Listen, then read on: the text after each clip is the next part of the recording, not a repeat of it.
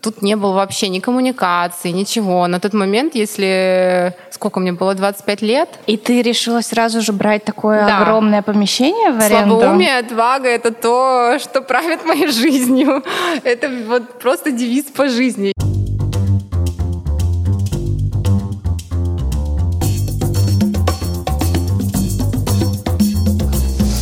Всем привет! С вами Александра Кретова, автор подкаста «Без лайков». Это подкаст о творческом самовыражении и героях креативных индустрий. Я приглашаю в гости создателей моих любимых проектов, и вместе мы исследуем, как меняется современная культура, и мы вместе с ней. Не так давно у моих друзей российского бренда Present and Simple открылся магазин в Екатеринбурге. Невероятной красоты пространства с уникальным дизайном и атмосферой за которые отвечала героиня сегодняшнего выпуска.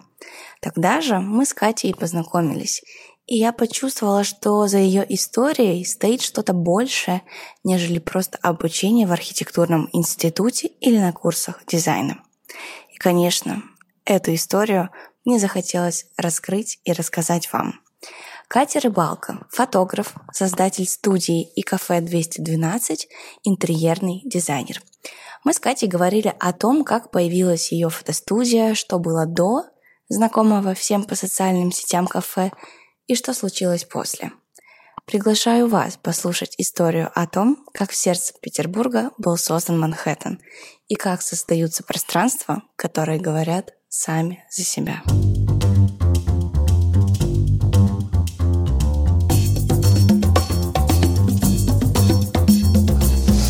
Привет, Катя. Привет! Очень рада тебя видеть и благодарна Екатеринбургу за наше с тобой знакомство. Я тоже рада тебя видеть. Спасибо, что пришла к нам в гости, в студию. Спасибо, что пригласила. А, мы познакомились с Катей в Екатеринбурге на открытии а, магазина Present and Simple. Это бренд, а, операционным директором которого является моя подруга твоя, наверное, уже тоже, а, Даша. Даша, передаем привет. В общем, а, буквально месяц назад, даже чуть меньше, а, ребята открыли очень красивое пространство, дизайнером которого является Катя. Спасибо большое за представление. Даша, да, моя такая сестра-неразлучница уже, мне кажется, мы такие два попугая-неразлучника везде. А расскажи, как она тебя нашла, как э, началось ваше знакомство, совместная работа, и как так вышло, что она тебя э, рекрутировала настолько, что ты теперь делаешь еще и э, два проекта магазинов в Москве, офис для них, и, видимо, что-то в скором будущем появится еще. Мы с Дашей познакомились. А, она мне написала в соцсетях, по-моему, в Инстаграме, и она была клиенткой нашего кафе. Она говорит, что она приходила туда на завтраки, ей было рядышком с домом, и я, говорит, первый раз, когда зашла, думаю, вот, вот то место, где я чувствую себя классно, кто же его сделал? Она искала дизайнер, я так понимаю, что Анатолий написала в соцсети кафе, и ее отправили ко мне. Вот. Ну и вот так вот мы с ней встретились. Первый магазин наш был в Санкт-Петербурге, но там все было попроще, там были очень ограниченные сроки и бюджеты, мы быстро его очень сделали, и нам нужно было такими минимальными усилиями э, сделать красивое пространство. А Екатеринбург — это уже такой большой полномасштабный проект, мы к нему долго готовились. Э, Еще так сложилось, что у нас все это совпало с э, февральскими обстоятельствами. У нас немножко все это сдвинулось по срокам. Мы такую паузу небольшую брали. И вот с весны мы делали, реализовывали этот проект в Екатеринбурге. А скажи, пожалуйста, что является в нем самым уникальным? Я влюбилась в те вазы, которые я там увидела, и сразу же себе их насохраняла. Но чем вообще отличаются проекты друг от друга? Как ты в целом стараешься, чтобы они были, с одной стороны, в единой стилистике, а с другой стороны, каждый уникален? У нас э, большой акцент всегда на материалах. Мы всегда работаем с какими-то природными цветами, с природными фактурами и текстурами. Если в проекте в Англитере у нас было очень много дерева, и дерево все было одного оттенка, э, то в Екатеринбурге мы решили скомбинировать э, разные материалы. Это и ракушка, и бетон, и шпон, и дерево, и разные вот каменные тоже фактуры текстуры. В любом случае ты придерживаешься какого-то ДНК бренда, чтобы это коррелировало вообще с э, характером, с тем, что ребята продают, какие у них цветовые решения, какие у них материалы. По факту это вот как э, дизайнер готовит коллекцию, он там выбирает ткани, выбирает фурнитуру. У нас все то же самое. То есть мы под каждый проект работы начинаем с подбора материала, а потом эти материалы накладываются на какие-то формы, которые ты уже там видишь в этом пространстве. Понравилось ли тебе в Екатеринбурге? Да, очень. Я на самом деле, когда туда ехала, я говорила, Даша, а там вообще как? А там есть Яндекс Доставка? А как там люди передвигаются? Там есть метро? И вот это вот все такие, знаешь, вопросы. Я просто сама из глубинки, я с Петропавловска-Камчатского, это Камчатка. И у нас-то там вообще две дороги, один автобус, и все ведут в одно и то же место. Поэтому мне казалось, что все города, которые поотдали от э, Питера и Москвы, они маленькие, там ничего нет. Но я была приятно удивлена, потому что город очень чистый, очень э, ухоженный. Вот. Особенно мы приезжали зимой, и в сравнении с Питером, то, что происходило у нас в Петербурге этой зимой, это был кошмар. Там все чисто, нет ни снега, ни вот этой грязи под ногами. Там еще и климат немножко другой, там такой сухой мороз. Вот. И люди очень классные, добрые, вежливые, не знаю, приветливые. Все там тебе и маршрут подскажут, и 10 раз тебе скажут, там, там скользко, вы не подскользнитесь, аккуратненько, вот здесь обойдите. Ну, я была очень приятно удивлена удивлена. И летом очень классно, и парки, и вот парки там с беговыми дорожками. Э, ну, я правда, очень классный город. Я даже поняла, про какой парк ты говоришь. Да. Я там бегала в пятницу. Да-да-да. Его не так давно сделали, и надеюсь, что дальше город будет меняться еще к лучшему и к лучшему. И очень приятно, что такие красивые места там появляются. Все сказали, что, что это лучшая примерочная в городе, как минимум. Мне кажется, что и интерьер магазина прям самый, самый классный. Спасибо большое. Ну, видишь, у меня просто большой опыт э, фотографический, и у меня вообще изначально моя история с дизайном началась с запроса «сделайте нам фотогеничный интерьер», чтобы это было фотографируемо и инстаграмабл, вот так вот мне еще писали иногда. И да, вот все, все, все что умею, все туда и вложила. Примерочный там и свет мы очень долго подбирали так, чтобы можно можно было селфи пилить. Вот, и по цветам тоже, чтобы не было никаких лишних рефлексов на коже. Ну, для меня это просто важно, потому что обычно ты хочешь одеть что-то на себя, зайти в примерочную и увидеть себя во всей красе, а не наоборот. Потому что есть некоторые магазины, где, к сожалению, этому уделяется мало внимания, и ты уходишь расстроенный. Ну, я в таких случаях иногда просто даже не захожу в примерочную, и, видимо, поэтому предпочитаю онлайн шопинг, потому что не всегда ты можешь получить удовольствие от того, что заходишь, меняешь одежду. Ну, так или иначе, это время, и если уж его проводить, то, конечно, в красивом пространстве с приятными людьми. Да, согласна. А, Я тоже за онлайн шопинг, но... Но в такие магазины ходить а, можно и нужно.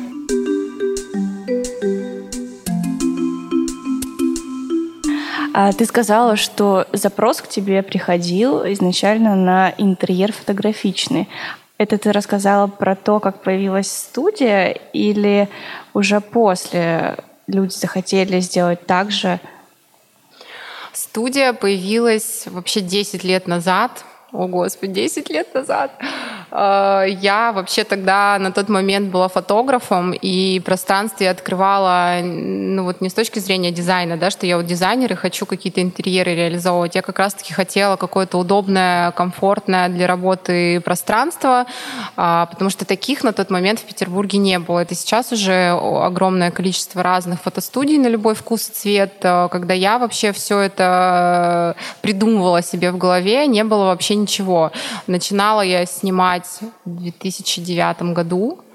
Вот, это только вот я только-только переехала в Петербург, я снимала на пленку вообще, у меня был фотоаппарат Hasselblad, и вот мне хотелось какого-то красивого пространства, потому что раньше студии выглядели как? А, четыре стены, и на каждой стене разные декорации. Здесь у нас кровать, здесь у нас фотофон, здесь у нас сено, и все вот это вот до кучи. Хотелось какого-то слаженного, гармоничного интерьера, либо если не интерьера, чтобы не было вот этих нагромождений всех, чтобы было просто свободное, чистое пространство, с которым ты сможешь работать. И, наверное, вот отсюда началась вся эта история с дизайном.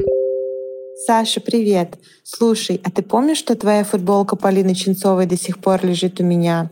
И еще такой вопрос. Напомни мне, пожалуйста, где ты заказывала роллы к нам в офис, когда приезжала в Москву последний раз. Всей команде они очень понравились, а я на этой неделе хочу порадовать ребят и думаю их заказать. Маша, я тебя очень рада слышать. Про футболку помню, спасибо. Я надеюсь, что встретимся с тобой в скором времени в Москве, либо попрошу тебя захватить ее в Пушкинские горы. А роллы я заказывала в доставке много лосося. У них еще очень вкусные поки и завтраки. Если ты будешь делать первый заказ, то используй промокод ПОКИ на скидку 25% через их мобильное приложение. Промокод работает до 11 сентября, так что вы можете всем офисам каждый день по очереди заказывать обед целую неделю. Обнимаю. Сашуль, спасибо огромное. Вообще идея отличная. Вижу, что у них много всего и не надоест каждый день. Пиши, как соберешься в Москву и жду нашего уикенда в Пскове.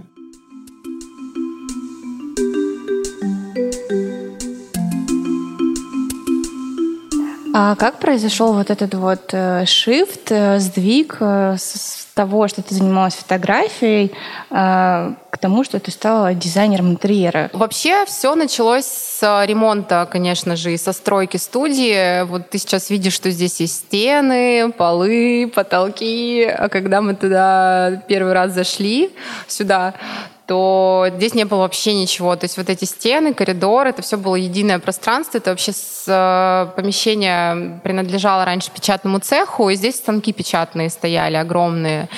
Тут не было вообще ни коммуникации, ничего. На тот момент, если... Сколько мне было? 25 лет. И ты решила сразу же брать такое да. огромное помещение в аренду? Слабоумие, отвага — это то, что правит моей жизнью. Это вот просто девиз по жизни. И мне на тот момент было 25 лет. У меня на тот момент было ребенку, по-моему, 2-3 года. И когда я сюда зашла, я себе нарисовала в голове типа 4 месяца, мы за 4 месяца все сделаем, классно, откроемся. Плюс, там, знаешь, если смотреть мой бизнес-план, который я писала, потому что я искала под э, бизнес-идею партнера, и я нашла вот учредителя, моего соучредителя там, среди моих э, школьных друзей, и мы с ним это все делали вместе. Я говорю, сейчас вспоминаю, это просто правда, это слабоумие отвага, потому что и цифры сейчас, я смотрю, какие-то были смешные, которые мы там все в голове нарисовали, и в целом а, сроки стройки у нас были смешные. Ну и вот я зашла на эту стройку, мы взяли прораба, значит, он благополучно нас кинул через месяц работы, забрав Запил, деньги. что ли? А? Запил? Он не запил, он просто забрал деньги и ушел. Ну, как бы вот то, что такое бывает. Я говорю, что мы молодые, неопытные, не составили ни договор, ничего. Все это вот э, ошибки молодости. Он оставил мне бригаду корейцев северной, из Северной Кореи. И тут тебе пригодились знания, знания видимо, японского, японского языка. языка. Да, вообще не пригодились, потому что абсолютно разные языки. Вот. Я звонила девчонкам с э, факультета с нашего, которые учились на корейском языке, и в трубку, девочки, переведите, пожалуйста, они меня не понимают вообще. Они вообще не разговаривали на русском, то есть у нас все это на пальцах, все это в режиме жестов. Вот. Ну и вот приходилось интегрироваться в строительные эти вопросы. Мне кажется, что ни одна школа, ни один университет не даст вот э, этот опыт, который был у меня со студией.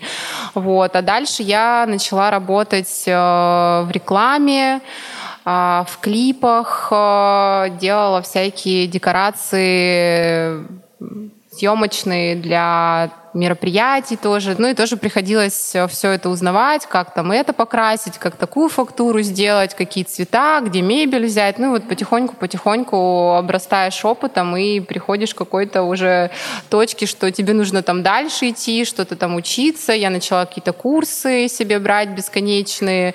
Ты постепенно обрастаешь знаниями, и здорово, что есть возможность это все пробовать на практике, что это не просто теория, а что все равно она совмещена с практическими знаниями.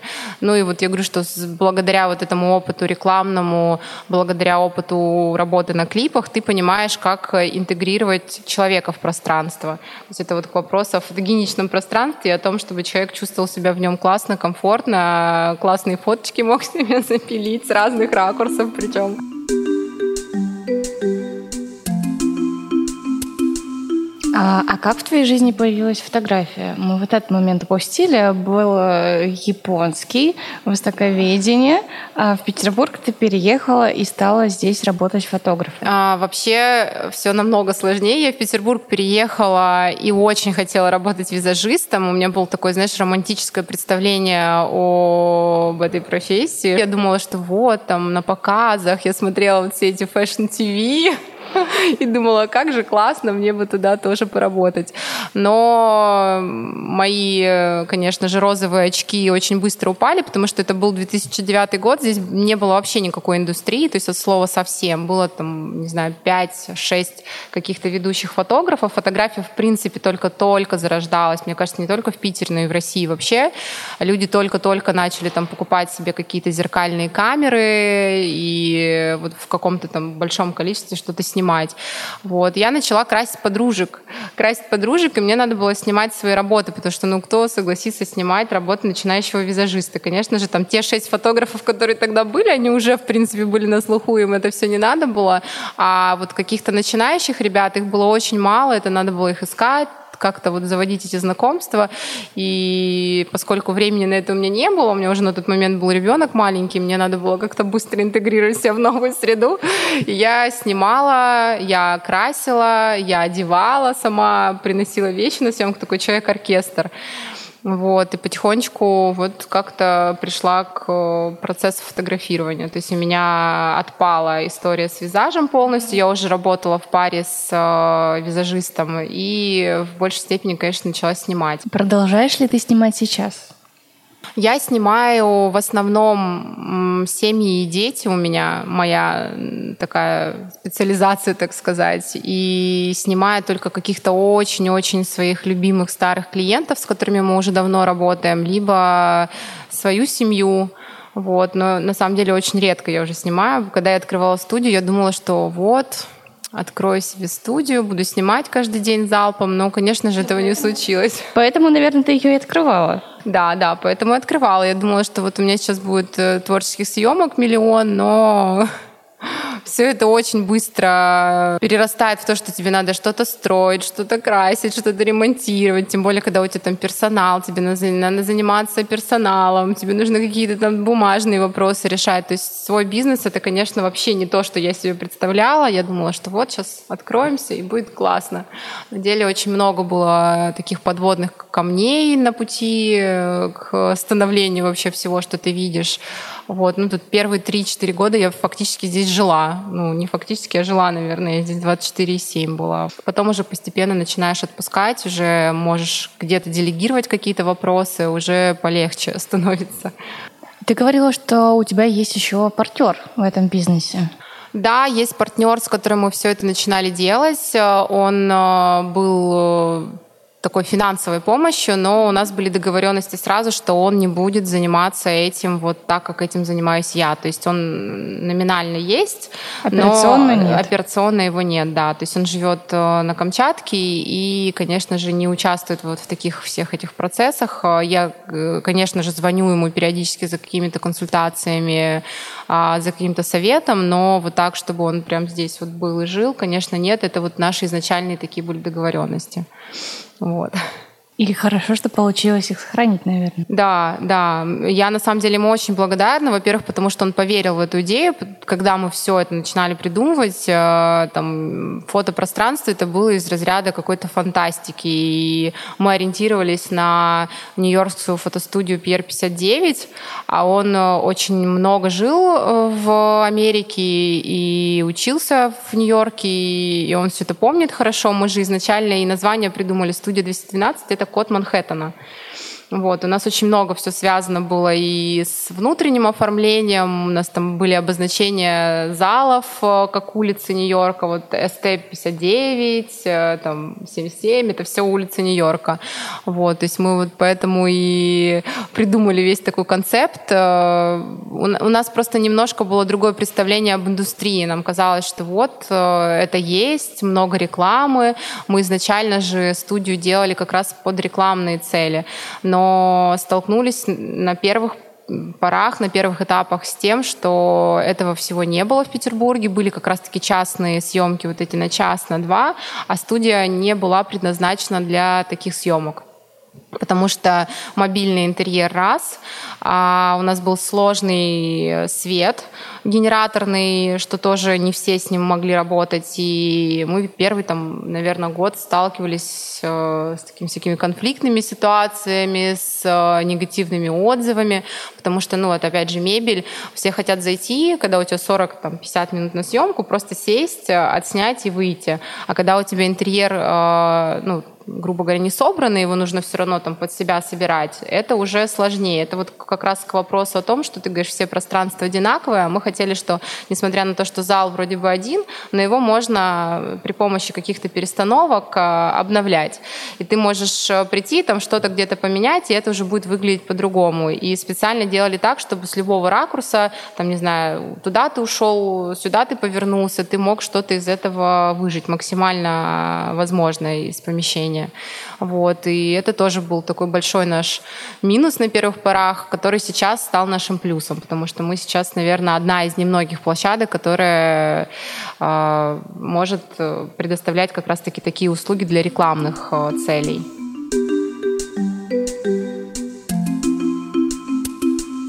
А ты говоришь, что когда вы начинали, индустрии не было. Отсюда следует, как мне кажется, логичное заключение, что индустрию во многом пришлось формировать и вам. И сейчас вы проводите очень много лекций, паблик-токов и на тему фотографии, а, и на тему того, как работать с пространством. А, что стало отправной точкой, чтобы расти дальше? Ну, когда мы вот все это начали, нам очень хотелось открыть еще школу в параллель, но мы понимали, что нам самим нужно очень много всего узнать, где-то там себя применить, где-то поработать, чтобы мы могли этот опыт и знания передавать людям. А я когда только начинала учиться фотографии, я понимала, что в России очень мало каких-то курсов, где ты можешь реально какие-то академические знания получить, и потом еще при этом применить их на практике. Потому что вот эти вот схемы света, которые все всем давали, они, ну, это все смешно, потому что невозможно одну и ту же схему света применять э, на разных съемках. Все равно тебе нужно интегрировать ее под какие-то определенные условия, там, пространства, высоты потолков, не знаю, масштабов помещения. До того же человека, который того же человека, которого ты снимаешь, да, там, цветовых каких-то решений, которые у тебя будут на съемке. То есть, ну, так не бывает. У нас раньше был запрос тоже в студии, еще когда только мы начинали работать, люди приходили с журналом или с какой-то фотографией и говорили, я хочу вот так. Но это невозможно сделать. У нас вот есть Макс Чуркин, он сейчас супер-супер фотограф, топовый в Москве. Раньше он у нас преподавал и работал в студии, и начинал вообще вместе с нами вот это все профессиональное становление. Он всегда говорит, ну, если вы хотите прям максимально повторить то, что вы вот принесли, нужно найти там бэкстейдж хотя бы, посмотреть, как там, где источники стоят. Но вы все равно не повторите это на 100%, потому что вы не знаете, какие у него настройки камеры, понимаете, какие у них там отражающие способности у того же помещения, там, какие цвета, То есть это все очень влияет, и мы хотели, а, чтобы люди к фотографии начали относиться не так, что ты пришел и вот с готовой схемой, не знаю, с готовым каким-то интерьерным решением все отснял за 40 минут. Ну, такого не бывает, и мы поэтому начали набирать курсы и пытаться обучить хотя бы наших клиентов просто хотя бы как работать со светом, как работать с пространством, а как готовиться к съемкам, что съемка это не просто ты взял камеру и пришел, что это действительно процесс подготовки, и иногда он занимает э, больше времени, чем сама съемка. Иногда ты к съемке готовишься неделю, а съемка у тебя час, например. И вот тоже мы пытались объяснить, что на постпродакшене невозможно устранить какие-то вещи, что это все равно нужно учитывать до съемочного процесса, что это очень важно. И вот таким образом мы пытались как-то взращивать свою аудиторию, своих клиентов. Очень классно, что все наши ученики сейчас э, все еще в индустрии, кто-то уже известный фотограф, кто-то уехал. Мы периодически там, следим за их жизнями и очень-очень радуемся, что человек профессионально пошел дальше. А расскажи, кто это? Ну вот Люба Каника, например, она тоже наш ученик, которая вазы сделала, которые тебе очень понравились, да. То есть вот человек э, вообще вот перенес свой вот этот вот эстетический взгляд. Она на самом деле и фотографом очень классным была, и сейчас вот она делает керамику очень красивую. У нас есть Вероника Азарян, которая а, вообще графический дизайнер, она преподает в университете, она у нас тоже училась, и у нее невероятные есть работы совместно с визажистом, где она там делает невероятный боди-арт, у нее такой необычный свет. Много, на самом деле, учеников. Мне кажется, что через нашу школу прошло, мне кажется, ну, больше тысячи, наверное, человек, намного больше. Мне кажется, что некоторых даже мы и не вспомним, там каждый курс, если там не только фотографы, это были и курсы по сет-дизайну, и курсы по визажу, и то есть все-все-все, и стилисты были на проектах. Вот. Плюс у нас был еще классный проект «Битвы фотографов», это тоже мы только-только начинали, и тоже он нам дал огромный вообще опыт э, и съемочный, и опыт понимания подготовки к съемочным процессам. Начинали мы его делать в параллель, как только открывали студию, и мы, конечно же, о съемочных процессах таких масштабных знали очень мало. И вместе с ребятами, которые учали, э, участвовали в проекте, Макс, кстати, Чуркин тоже был одним из участников, мы вот учились и вместе росли, так сказать.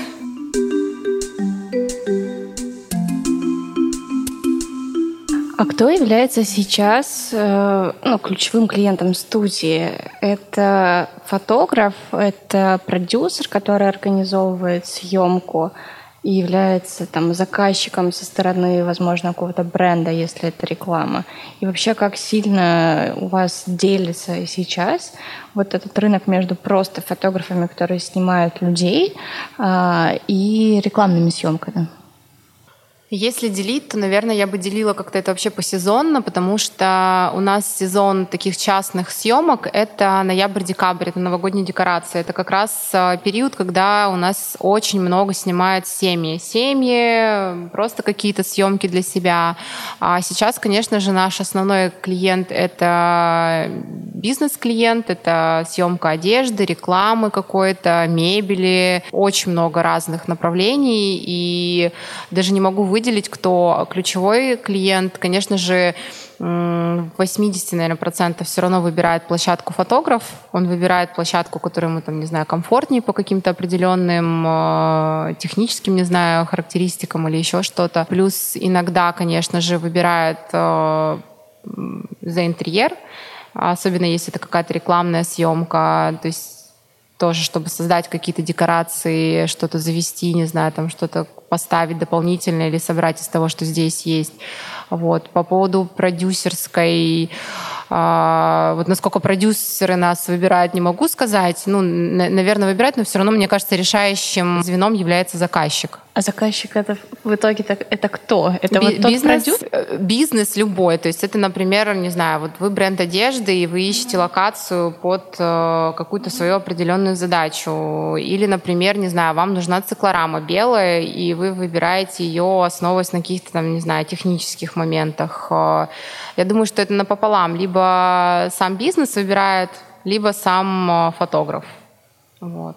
Это то, как сейчас. А как было, когда вы начинали? С кем приходилось в первую очередь выстраивать отношения? И вот ну, на кого ты ориентируешь маркетинг как фотостудия?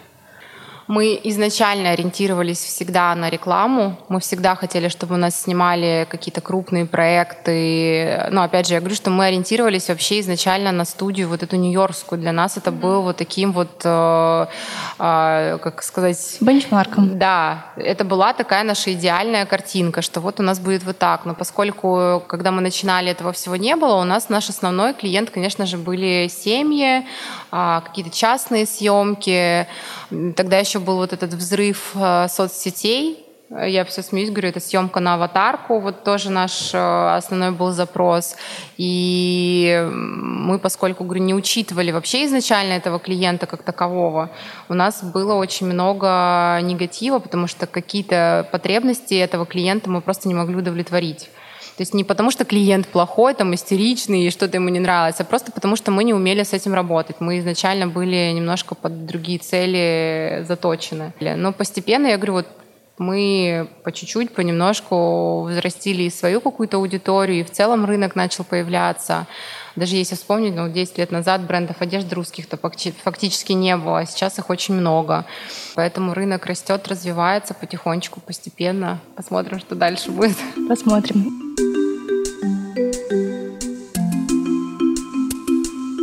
Расскажи, пожалуйста, о том, в какой момент к тебе пришли заказы на интерьеры и какой был первый? А, первый это были магазины «Бабочка», питерские, а, и они пришли, наверное, после того, как мы открыли кафе. Ну, вообще, на самом деле, вот такой прям поток клиентов извне стал появляться после открытия кафе на Техноложке. Я его помню. Да, мы, мы причем, я говорю, это было такое очень спонтанное решение, пока мы сидели в ковидный карантин три месяца. И просто вот люди стали интересоваться, кто делал интерьер, кто дизайнер. Мы уже на самом деле потом устали отвечать, ребята в шапке профиля написали. И вот, наверное, после этого начал запрос извне приходить. Я изначально не хотела брать какие-то проекты сторонние, потому что очень много было работы по студии но вот как-то постепенно стала, говорю, делегировать, начинать какие-то задачи и постепенно начала брать заказы. Казалось бы, кафе для тебя являлось на тот момент таким антикризисным э, решением, а получается, что оно тебя э, вывело, само привело вообще в другую плоскость работы. Да, в какой-то степени так. Для меня это было такое вот когда творческий человек очень долго сидит без э, какой-то творческой деятельности, у тебя начинается вот это творческое голодание, и тебе хочется вот выплеснуть вообще все, что там в тебе накопилось максимально в большом количестве. И у нас тогда как раз мы открыли кафе и начали делать реновацию студии. А, мы стали обновлять вот общие зоны какие-то, у нас какие-то залы поменялись. Такой был прям вот период обновления, обновления, обновлений. Хотелось все вообще поменять вокруг себя. И я даже квартиру сменила. Мы снимали одну квартиру, в итоге переехали в другую. Но вот я говорю, был такой вот период э, такого болота. А, трехмесячный, и когда ты врываешься вот в какую-то рабочую деятельность, у тебя просто вот э, из тебя льется, и нужно куда-то это все направить в нужное русло, потому что кафе получилось таким очень на тот момент тоже это было необычное решение для кофейни. У нас была очень маленькая посадка, хотя ее можно было там расширить. Мы целенаправленно не хотели это делать. Нам хотелось как раз таки такого места, куда ты придешь и вот отдохнешь отдохнешь головой, не знаю, просто посидишь, что-то почитаешь, полистаешь, найдешь какой-то для себя источник вдохновения, поэтому там есть журналы, опять же, все это взаимосвязано с нашей вот такой вот студийной деятельностью мы делали изначально для клиентов студии, чтобы можно было прийти, подготовиться к съемке, почитать что-то. То есть такое вот все равно все смежное. Смежная еще как будто бы очень классная библиотека. Да, да, так я так и хотела. У меня очень много журналов было своих накоплено в коллекции. Что-то я вот докупала у ребят Big Mac, э, известный магазин журналов в Москве. Постепенно вот пополняется коллекция. Сейчас сложнее, конечно, доставать какие-то редкие журналы. Хотелось, в общем, какого-то такого места, даже не то чтобы... Для меня это не была какая-то коммерческая составляющая, для меня все-таки это было место для души. Я вообще человек э, некоммерческий. Если брать все мои проекты, а, то, вот как меня все спрашивают, там, когда наступает точка самоокупаемости, в наших проектах она не наступает, говорю, никогда, потому что я вечно что-то меняю, вечно мы что-то дорабатываем, вечно мне что-то не нравится, мне надо что-то докупить, доделать. Это вот бесконечно может продолжаться. Так, хорошо, но в этом ведь все равно есть деньги. Как сказать? Или теперь э, основные деньги у тебя как раз-таки в проектах, которые ты создаешь для других интерьерные? У меня есть все равно моя какая-то сторонняя деятельность, с которой, э, на которой я живу, можно сказать. А студийная история это все-таки больше, наверное, э, все, вот знаешь, я говорю, все приходят и думают, что вообще, в принципе, фотостудия — это очень прибыльный бизнес. На самом деле это не так. Я всем всегда открываю глаза, особенно на каких-то лекциях, которые я читаю по фотоиндустрии. Я говорю, ребят, ну, правда, это очень сложно, очень специфический бизнес. А, то, что вы посчитали у себя на пальцах в голове, там люди обычно как делают? Они берут 14-часовой рабочий день, умножают на час оплаты студии, умножают на количество залов и типа получают э, ежедневную выручку. Так не бывает. Есть сезонность у бизнеса определенная, есть определенные подводные камни, амортизация, поломки оборудования. Все это очень дорого, ремонты все эти очень дорого. Вот Одно дело, ты открываешь там да, проект, и все равно он у тебя живет дольше, потому что у тебя нет такой проходимости людей, как у нас. У нас все-таки, особенно в сезон, там ноябрь, декабрь и до конца апреля, проходит огромное количество людей. Это может вот опять же быть каждый час новая съемка. И это может быть не два человека на съемке, а это может быть и 15, и 40 человек, мероприятия какие-то проходят, и мы живем в постоянном ремонте, то есть ты постоянно что-то ремонтируешь, постоянно. В общем, статья амортизационная, она очень большая. Большая, да, большая. И я говорю, к сожалению, у этого бизнеса есть сезонность. То есть э, летом мы всегда знаем, что летом у нас меньше съемок, потому что люди снимают аутдор, есть классные локации, и ты, конечно же, когда у тебя 9 месяцев зимы, ты стараешься максимально не в студии снимать. Мы работаем зимой, чтобы как раз-таки закрывать какие-то пробелы летние. Вот. Так что непростой не бизнес. Непростой, я в него точно не пойду.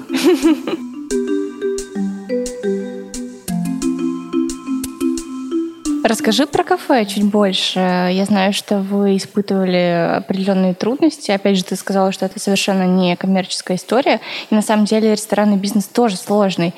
А, один из самых сложных, мне кажется, по опыту знаю, что не зарабатывают на одном кафе, как правило, деньги есть, когда у тебя их несколько или это сеть. Да, так и есть, э, так и есть. Наверное, самой большой проблемой э, в общепите является персонал. Это правда сложно, очень сложно найти ребят ответственных, э, которые любят то, чем они занимаются. Даже если сравнивать там, студию и кафе, а в студии с персоналом все намного проще. То есть это действительно одна большая семья, и даже если ребята уходят куда-то вдаль, в дальнейшие какие-то свои проекты, или они там вырастают в фотографов, не знаю, в продюсеров, стилистов, а мы все равно продолжаем общаться, где-то соприкасаемся на каких-то сторонних проектах. То есть мы, правда, такая одна большая семья. И особенно те ребята, с которыми я все это начинала делать, мы до сих пор дружим. Я говорю, Макс, чур Чуркин, он был моим вообще администратором техническим. Он пришел к нам работать администратором, и вот мы по сей день вместе, это мой лучший друг, и я всех ребят помню, всех их очень люблю. Я говорю, слежу за все, за их деятельностью, кто чем занят. Э, э, очень им благодарна за то, что они были в определенный период жизни с нами.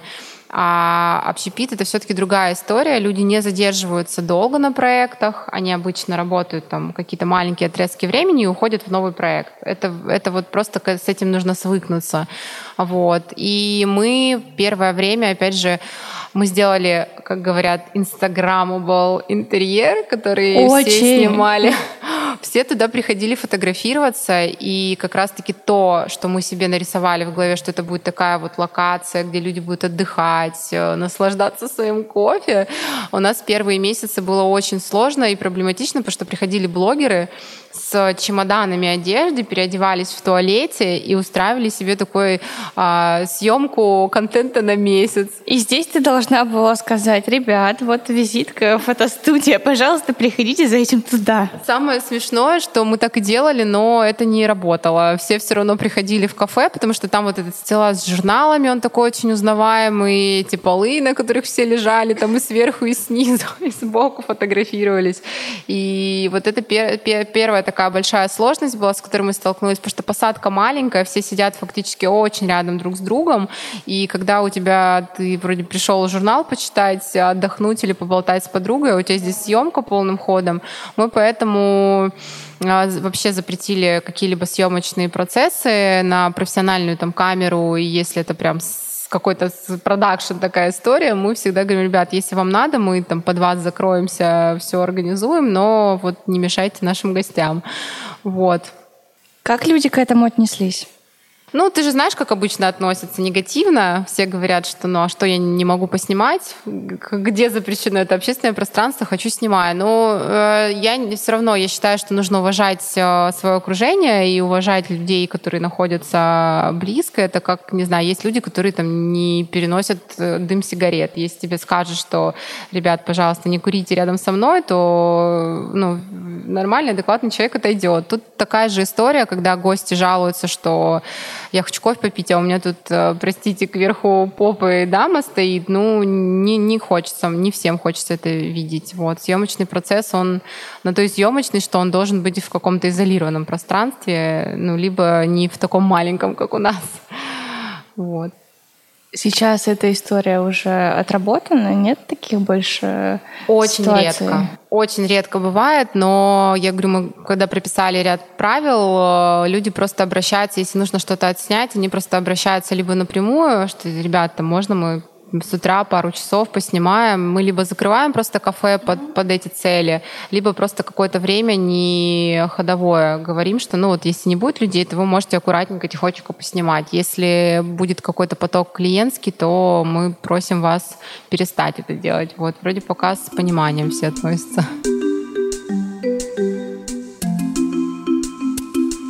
А какая твоя роль сейчас э, и задачи, которые относятся к кафе? А моя роль везде, мне кажется, сейчас такая больше визуально-эстетическая. То есть я занимаюсь там подбором посуды, подбором ароматов для кафе, какими-то там аксессуарами, ремонтными вопросами, э, там обновлением мебели. Ну, то есть все, что вот касается дизайна, это все на мне. Остальные вопросы тяжеловато, когда у тебя такой вот разброс направлений, очень тяжело этим всем заниматься. Я вот первый год даже в студии мы взяли HR, потому что обычно собеседование я сама делаю, и набираю персонал сама. Сейчас я решила, что нужно чуть-чуть выдохнуть, попробовать э, дать это в чужие руки, отдать этот вопрос, потому что ну, успеть все невозможно. Я говорю, я, конечно, такой очень гиперактивный человек, и я стараюсь успевать максимум вообще возможного, но силы все-таки не бесконечные. Иногда хочется просто хотя бы там вечером, не знаю, свежим воздухом подышать. Как ты себя сейчас определяешь? Ты в первую очередь э, кто? Дизайнер интерьера, фотограф, может быть, мама? Про эту часть мы еще не говорили с тобой. Ну, я мама, конечно же, но в первую очередь, наверное, все-таки дизайнер интерьеров. Это то, что сейчас мне приносит огромное удовольствие и то, чем я, в принципе, хотела бы заниматься до конца своей жизни. А, меня когда спрашивают мою финальную точку жизни, я говорю, я вижу себя Uh, у меня своя гостиница, маленькая такая, маленький отельчик где-нибудь на берегу моря. Я говорю, такая бабуля, вся в обвесе, в кольцах, в сережках, которая ходит на блошиный рынок покупать винтажную мебель и ждет, э, когда приедут к ней ее многочисленные внуки. Потому что у меня трое детей, меня дети пугают, говорят, мама, а если мы каждая родим по трое детей, то у нас будет, у тебя будет девять внуков, и мы все будем привозить тебе их на лето. И класс, раньше у кого-то столько детей было. Да, да, да, вот я говорю, что... Ну вот как-то так, да, я себя вижу. Все-таки дизайн интерьеров мне ближе, а дальше уже по нарастающей, наверное, дальше это мама, а потом уже все остальное. Какие у тебя планы в ближайшем будущем, помимо тех, что мы обсудили уже в самом начале разговора, а, как ты видишь свое развитие как а, дизайнера? Сто процентов я буду продолжать учиться, потому что я человек, который постоянно нуждается вот в э, обновлении каких-то знаний, и в какой-то, знаешь, встряске вот этой мозговой. Мне, конечно же, хочется поучиться где-нибудь не в России. К сожалению, пока это мало, маловероятно, но я надеюсь, что когда-нибудь это случится. Ну и маловероятно еще в том числе, что у меня маленький все-таки ребенок, и я хотела бы быть рядом пока они все растут. Вот. Но, возможно, там, не знаю, года через три я смогу себе позволить какую-нибудь э, образовательную программу, потому что они все длительные. То есть нет такой программы, что ты на месяц пошел, поучился и вернулся. Они все там на год примерно, те, которые мне нравятся и близки. Вот. Мне, конечно же, хочется дальше продолжать учить языки, что мне очень сложно дается не в плане там возможностей, а в плане временных как раз ресурсов. Э, я вот все начинала учить французский, и все никак не могу продолжить. Все надо как-то втиснуть все это в свое расписание. Ну и, конечно же, дальше развиваться в этом направлении. Мне хочется попробовать поработать с разными материалами. Сейчас очень много разных технологий, которые, к сожалению, до России еще не все дошли и мало с чем мы все равно еще работаем. Но вот классно, что есть ребята, которые со мной вместе работают, мои подрядчики, которые тоже вот такие вот, как я, готовы в омут с головой, мы вместе там методом проб, ошибок э, пробуем, тестируем разные какие-то варианты материалов, э, интегрируем их в проекты. Вот мне бы, наверное, с этим хотелось как-то работать.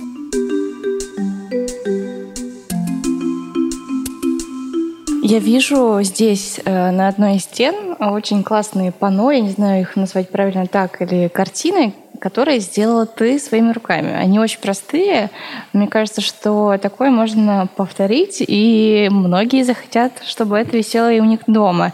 Есть ли у тебя такие примеры работы? Я не знаю, возможно, ты рисуешь или из э, глины, из керамики что-то делаешь, или как минимум пробовала и представляешь, что это, возможно, а, будет э, круто смотреться не только в твоих интерьерах, а в каких-то еще. Да, все на самом деле можно сделать дома, руками, из каких-то подручных материалов. Я опять же говорю, это вот тот опыт, который ты получаешь на съемках. То есть есть какие-то решения, которые ты должен сделать недорого, несложно, потому что декорации, они есть декорации, они создаются на очень короткий период времени. То есть это не а не что-то там тяжеловесное, да, какое-то конструктивное. Это что-то такое очень легкое, то, что ты можешь там, не знаю, снять, поменять, унести. И вот опять же, про работу с материалами всегда можно какую-то альтернативу каким-то решениям найти. Вообще эти панно, они должны быть гипсовыми. У нас раньше, до ремонта, вот который ты сейчас видишь, у нас там раньше висело гипсовое как раз панно. Мы его отливали там в деревянный короб гипсом, делали оттиски цветов. У нас такие цветы были на, на, на, на стенах. То есть в целом возможно все. А когда мы уже вот этот интерьер делали, мы решили с гипсом не мучиться, потому что он очень тяжелый и очень долго просыхает. И мы вот выбрали такое альтернативное решение. Просто пенопласт взяли, порезали э, склеили в, в разном направлении и покрыли просто краской с песком просто обычный песок, смешанный с краской, и он дает вот это вот ощущение такое вот такое рельефное, что как будто бы это гипс. Выглядит круто. Спасибо большое. Что ты смотришь, читаешь, что ты посоветуешь вот э, нашим слушателям, которые интересуются, как минимум у них у всех есть пространство, в котором они живут, э, что можно сделать, чтобы оно было более уютным, приятным? Где твое вдохновение? А, у меня вообще на самом деле профдеформация. Я даже когда смотрю кино, я понимаю, что все это искусственно созданные интерьеры. И я очень часто, если мне нравится, например, какой-то фильм и какие-то интерьеры, я всегда стараюсь погрузиться в детали, посмотреть, как это выглядело за кадром, а, читаю историю, там, где они мебель эту искали, потому что зачастую в фильмах а, они там делают реплики на какие-нибудь именные дизайнерские штуки. Вот. То есть кино я всегда смотрю сквозь призму там, цветовых решений, как они там цветовую гамму. Есть вот этот переходящий цвет из кадра в кадра, и я его всегда вижу.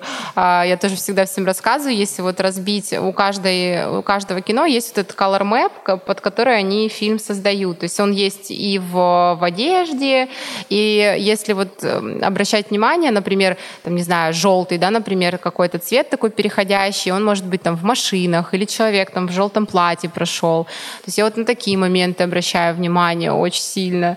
Мне кажется, вот э, в этом смысле очень яркий стиль у Педро Альмадовара, который любит снимать э, Пенелопу. Очень много у него красного, красного желтого. Да. Вот этих ярких оттенков. Это прям отдельный его визуальный да, стиль, да, да. который сразу читается. Ну, у Вес Андерсона тоже вот этот вот его желтый такой жухлый, немножко такой под пленку, тоже он переходящий из кадра в кадр. Да много, на самом деле, фильмов. Я последний фильм смотрела, я вот, говорю, мне очень плохо с названиями. Кейт Бланшет, по-моему, там снималась, да. И... На которую ты похожа. Спасибо большое, это очень приятно. Но я была просто потрясена этими интерьерами. Там был такой кабинет а, из дерева, сделанный, как будто бы он вот с такими разными деревянными рисунками, такой немножко ардекошный, но очень красивый. Я подписалась в итоге на худпоста, который это все делал. И вот мне очень интересно, как все это создается, потому что по факту это все делается вот прям с нуля. То есть все, что вы видите в кино, это все искусственные созданные декорации. Это с точки зрения кино. Я очень часто говорю, вот ковыряюсь в таких вот моментах. А хотела бы ты сама поработать дизайнером, художником-постановщиком в каком-то кино? Очень хотела бы, но на это нужен большой временной ресурс, потому что все вот эти съемочные декорации, они ну, там, там во-первых, большая подготовка до идет. Если вот даже брать какие-то маленькие проекты, в которых я участвую, это там реклама, мероприятия, съемки клипов, ты все равно готовишься, э, ищешь что-то на заказ делаешь. Иногда сроки такие, что просто огонь в глазах, и ты в быстром режиме все это собираешь, но в основном основном это там, минимум неделя, например, две недели. Тебе нужно только собирать весь этот реквизит, тебе нужно прорисовать каждую локацию, понять, что будет по цветам, какие материалы, собрать э, сначала мудборд, потом шутингборд, э, потом у тебя будет э, куча встреч с клиентом, когда ты там вплоть до того, что ты приносишь мелкий реквизит, рассказываешь, показываешь, что у тебя будет в кадре, они там все смотрят, трогают, от чего-то отказываются, что-то оставляют. То есть это очень длительный процесс, вот именно подготовительный. И мне кажется, что кино же ну, там, снимается год, например. И это год э, жизни ты э, отдаешь фильму. Это, конечно, очень круто. Возможно, когда-нибудь э, у меня это случится, но, наверное, не сейчас. Сейчас есть другие цели, которые нужно решать. Вот. Что еще? Что еще смотреть, читать, чтобы развивать свой вкус? Да, мне кажется, сейчас много всяких э, вариаций, где что посмотреть. Мне кажется, в Инстаграме можно много всего найти классного. Э, я, на самом деле, на огромное количество подписана всяких аккаунтов. Даже вот так не перечислю, наверное. Тут, тут в зависимости от того, кому какая стилистика нравится, кто в каком направлении там, видит э, свое жилье или в каком направлении хочет работать. Очень много курсов всяких классных. Я бы, конечно, начала с истории дизайна, если это кому-то, правда, интересно и близко. А вообще понять, откуда все это пошло, а как это развивалось. Э, это, правда, интересно. Я вот недавно как раз-таки э, весной прослушала курс это реально очень влияет на ты по-другому начинаешь на какие-то вещи смотреть, там, на какой-то конструктив какого-то предмета или еще на что-то, потому что это все равно с отсылкой к прошлому. Нет, мы не придумываем ничего нового, мы просто это интерпретируем на современный лад. Все уже было давно придумано за нас. Вот, поэтому я бы начала с истории дизайна, а дальше бы уже смотрела просто по нарастающей, э, как, какая стилистика больше нравится, в каком направлении хотелось бы работать и куда дальше хочется двигаться. Потому что вот я, например, не беру а, жилые интерьеры, потому что с жилыми интерьерами это надо очень сильно погружаться в человека его привычки, то, как он там привык видеть свой распорядок дня, как он просыпается, как он ложится спать. То есть, мне кажется, вот эти детали очень важны для дизайнера интерьеров жилых, чтобы это все продумать, потому что человек все-таки, который живет в квартире, должен чувствовать себя там очень комфортно, все должно быть для него близким, комфортным. Я поэтому, когда меня там спрашивают к, вот, по наполнению да, квартиры, я, например, вообще за то, чтобы наполнять квартиру постепенно, чтобы чтобы каждая вещь была не просто, что ты там, не знаю, скопом купил, привез это все, и вот это у тебя стоит, а чтобы у тебя были какие-то ассоциации, чтобы все было не просто так. Мы в коммерческих-то пространствах стараемся с этим принципом жить, но с жилыми, мне кажется, все намного сложнее, потому что в бренде все понятно, у тебя есть определенная ДНК, характеристика, которую ты придерживаешься, тебе ее сразу выдают, и ты с ней работаешь. А с жилыми помещениями все намного сложнее, и мне кажется, нужно больше времени уделять уделять проекту. Какая твоя квартира мечты? Квартира в парижской бабке. это, это моя квартира, да. Я очень люблю, я вообще очень люблю Париж и все, что с ним связано. И, конечно, если бы я делала дизайн своей квартиры, у меня была, она была, во-первых, очень эклектичная, с какой-то винтажной и даже, может быть, частично антикварной мебелью, вот, с какими-то знаковыми и значимыми для меня деталями. Она бы сто процентов была в каких-то очень светлых оттенках, эм, потому что, мне кажется, для жизни выбирать какие-то яркие цвета очень тяжело. Я одно время жила в квартире, которая была такая в стиле Кэрри Брэдшоу, знаешь, которая была у нее а, такого синего, синего какого такого голубого цвета. Вот. Это достаточно тяжело. Ты там через какой-то период времени э, устаешь от э, цвета. Вот, поэтому, ну, как-то так, наверное, бы она выглядела. Давай тогда загадаем, чтобы через несколько месяцев, а может быть год или лет мы встретились в Париже, а пока я зову тебя к себе в гости, у меня старый дом, э, в котором жила еще Ахматова, диван почти такого же цвета, как твое платье, и очень много Э, винтажной мебели, старых шкафов, э, викторианский торшер. Мне кажется, что там тебе тоже понравится. Это классно. Я с радостью приму приглашение. А Париж, да, Париж — это всегда хорошая идея. Мне кажется, что лучше Парижа нет ничего. Может быть, Петербург ним может немножечко поконкурировать. Да, может быть. Но мне все-таки, вот я говорю, когда первый раз поехала в Париж, э, ты когда приезжаешь, ты понимаешь то, что вот что-то с этим местом у тебя связано. Вот ты вроде бы первый раз тут, но такое ощущение, что ты тут уже жил и все это видел. Я не знаю, я не, не, не сказать, что я там на сто процентов верю в переселение душ, но, возможно, когда-то в какой-то из своих прошлых жизней я жила в Париже, и поэтому мне так там хорошо, и я, правда, каждый раз, когда туда приезжаю, у меня такое ощущение, что я дома. Круто. А какой у тебя там любимый район? все районы, я не знаю, я могу вот просто приехать, ходить пешком. Я еще люблю садиться в туристический автобус, вот этот двухэтажный. И я обычно это делаю вечером, когда уже темно-темно. Я езжу и заглядываю в окна французских домов, да, парижских.